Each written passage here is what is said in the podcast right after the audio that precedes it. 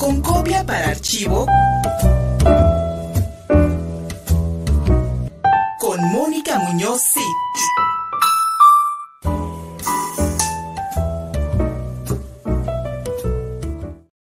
Mi querida Mónica Muñoz Cid y Alma Cardoso, bienvenida, la coordinadora de la carrera de arte contemporáneo en la Universidad Iberoamericana Puebla, para que ambas, ambas nos platiquen de La Zona Opaca, un encuentro de investigación próximamente aquí en el Museo Amparo. Mi querida Mónica, Alma, bienvenidas con muchísimo cariño. Buenas noches.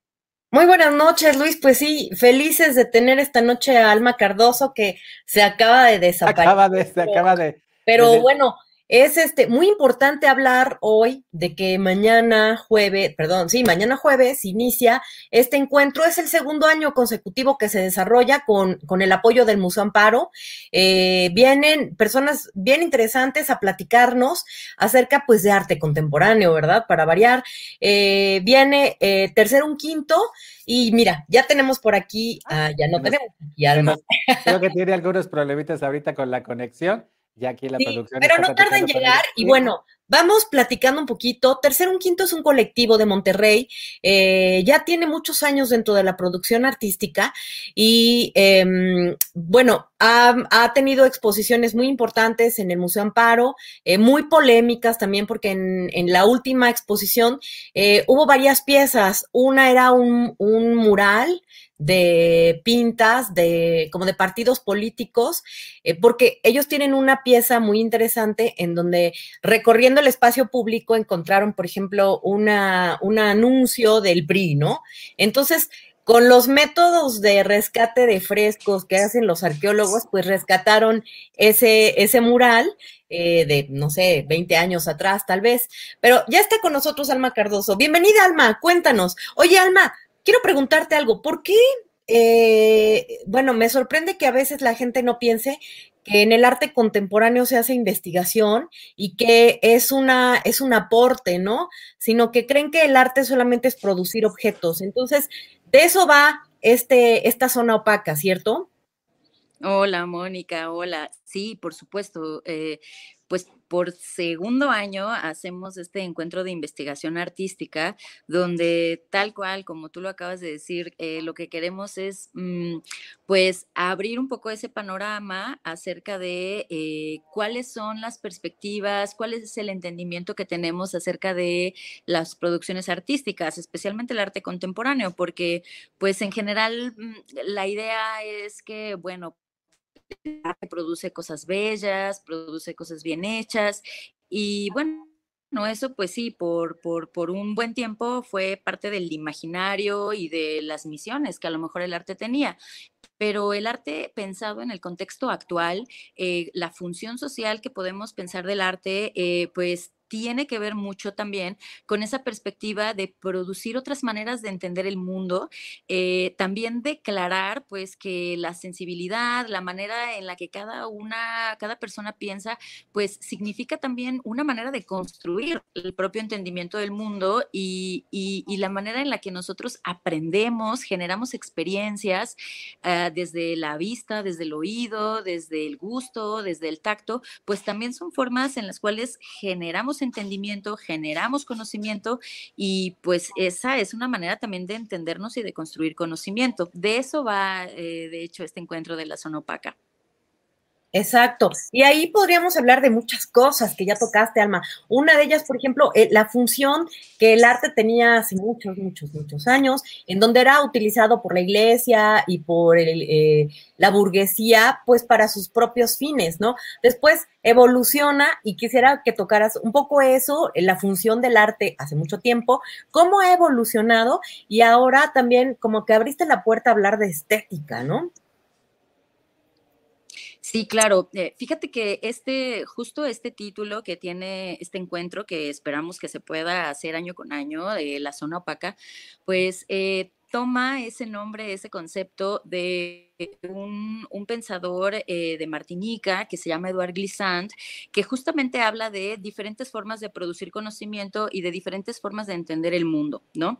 Quizás el más convencional, el que permea en nuestra vida actual, tiene que ver con ese pensamiento progresista, eh, como Glissant lo llama, ese pensamiento de flecha, ese pensamiento lineal, donde, bueno, pues todo lo que tiene que ver con progreso, conocimiento científico, tecnología, pues eh, es la forma de producir conocimiento y de entender el mundo más aprobado, más abrazado, más apreciado. Sin embargo, pues eh, desde mucho tiempo atrás, en otras culturas, pues hemos tenido la posibilidad de reconocer que también desde la experiencia personal, el sentimiento, la sensibilidad, eh, también ahí hay formas de contar el mundo, de narrar el mundo. Y en el arte contemporáneo, en el mundo actual, algo que nos preocupa mucho, que nos interesa mucho, pues es eh, darnos cuenta de que hay otros relatos, otras maneras de producir eh, y de interpretar la realidad, eh, que es donde aprendiendo a reconocer la diversidad, pues también ampliamos nuestra visión de mundo. Uh, Edward Glissant, pues, eh, es, es, un, es, un, descendiente, eh, obviamente, de, de, comunidades esclavas que de África llegaron a, a, diferentes lugares de América, a diferentes lugares de Europa, y entonces a él, eh, y su pensamiento nos interesa mucho porque él justamente habla de cómo otros mundos, otras realidades, otros lenguajes eh, que venían, por ejemplo, de la mano de todas esas grandes y vastísimas culturas africanas, pues cuando llegan a, este llamado nuevo mundo, por ejemplo, pues también se enfrentan, ¿no? A reconocer la otredad, a reconocer la diferencia aspecto que pues quizás la, visión colonizadora pues no entendía, ¿no? Digamos que aplanaba esa idea de conocimiento, pensaba al otro como una persona eh, fácil de traducir, fácil de entender y, y, no es así, ¿no? Somos muy diversos, en el mestizaje se pluraliza, se atomiza la diversidad y nosotros queremos en este encuentro emparentar un poco esas ideas, ¿no? O sea, cómo en esa diversidad, en ese mestizaje pues hay otras formas de entender el mundo y cómo el arte en sí mismo a través de cuando se pone de ese lado de la diversidad, no del lado de las hegemonías, no del lado del del poder, sino de ese otro lado de las historias no contadas, de las formas de vida no narradas, de las formas de vida a lo mejor sublevadas, dominadas, pues ahí también hay otros relatos de mundo. Entonces nosotros pensamos que el arte contemporáneo en esta perspectiva, pues nos puede dar un panorama vastísimo de otras formas de entender y de conocer el mundo, la realidad, los puntos de vista, la sensibilidad. Y ya ni siquiera mencionamos eh, este abandono de, de, la búsqueda de la belleza o de la técnica, del perfeccionamiento, de la mímesis, de retratar la realidad, porque ahí ya estamos hablando como de, de otras, otras cualidades que pues no están ya dentro de esta búsqueda, ¿no? Sí, por supuesto. Eh, o sea, la idea de belleza, que además, pues creo que es súper importante reconocer que fue creada en una cultura y en un contexto muy específico, ¿no?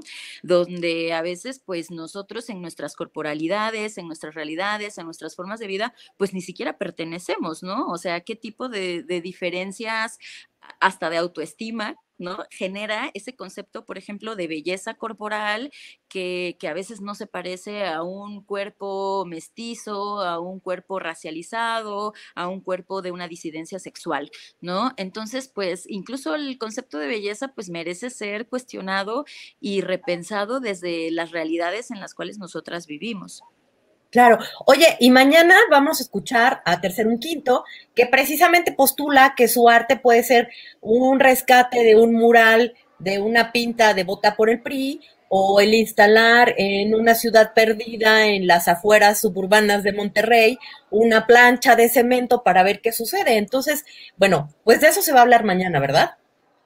Claro, sí, mañana a partir de las 11 de la mañana les esperamos en el Museo Amparo. Eh, la entrada es libre, abierta a todo el público, justamente para escuchar eh, tres, tres proyectos, tres artistas, dos colectivos y un artista que tienen una apuesta súper interesante precisamente para ponernos en conflicto acerca de esas ideas preconcebidas que tenemos del Creo nos, que ya se, se fue. nos cortó, se nos cortó prácticamente casi al final, Alma, a ver si, si, si, Pero bueno, de todas maneras, mañana nos vemos a las 11 de la mañana eh, en el Museo Amparo. Como dice Alma, es el inicio de, este, de estos dos días de, pues es una intensa jornada.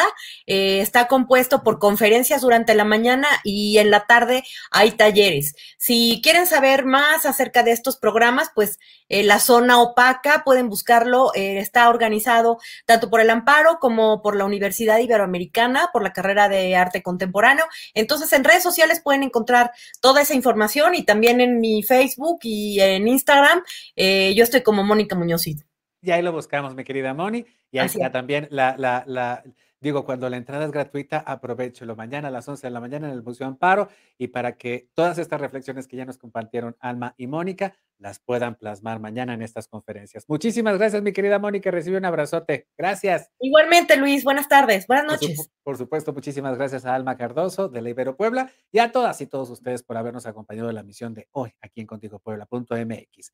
Tanto en YouTube como en Facebook, como en Twitter y en Dailymotion encuentran la transmisión en vivo, así como todos los materiales que vamos realizando a lo largo del día. Si te gustan los podcasts, en Spotify, en Amazon Music y en iHeartRadio. No te olvides de visitar www.contigopuebla.mx, hay muchas noticias. Además, en Instagram, una cuenta. Gustavo Barrientos en la producción, soy Luis Fernando Soto. Hasta mañana. Contigo Puebla. Una revista para formar criterios.